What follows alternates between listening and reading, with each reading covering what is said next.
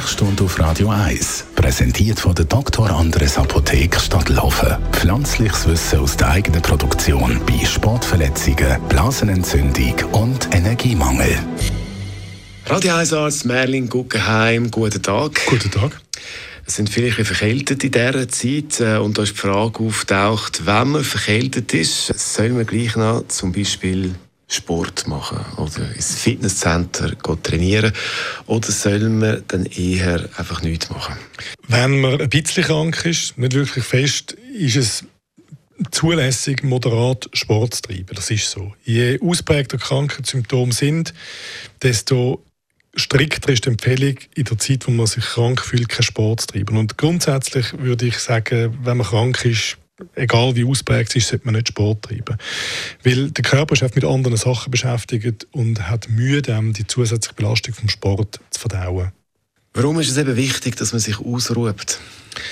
Im Moment, wo wir krank sind, schaltet der Körper praktisch alle Energie, die er zusätzlich hat, so unsere Grundfunktionen, so um, dass das Immunsystem sich mit dem Krankheitserreger kann beschäftigen kann. Das ist der Grund, warum wir Fieber machen. Das äh, ist der Grund, warum wir uns ein bisschen abgeschlagen fühlen, weil der Körper sich dann auf das fokussiert. Und beim Sport äh, braucht man zusätzliche Ressourcen fürs Training und für die Erholung vom Training und das kann dazu führen, dass die Immunabwehr abgefahren wird. Das kann dazu führen, dass der Krankheitsverlauf länger ist oder aber auch schwerer. Es ist wahrscheinlich nicht von ungefähr, dass so die Herzbeutelentzündung vor allem bei Männern auftritt, wo ähm, das ist zumindest eine Hypothese, sich nicht so ganz ähm, an die Ausruhemaxime halten, sondern weiter Sport treiben und dann einfach ein bisschen einen schwereren Krankheitsverlauf haben. Zuletzt muss man auch noch sagen, dass beim Sport, auch bei einem gesunden Mensch, am Ende der Anstrengung das Immunsystem so ein bisschen. Einfach weil der Körper mit, mit der Leistung und dem Aufbau von zusätzlichen Konditionen oder Kraft beschäftigt ist und keine äh, zusätzliche Möglichkeiten hat, das Immunsystem auch noch auf dem gleichen Level zu haben. Man stellt sich mal vor, man sei krank. Das bedeutet, das Immunsystem kann nicht nur nicht auffahren, sondern wird möglicherweise ein bisschen runtergefahren. Das ist einfach nicht sinnvoll.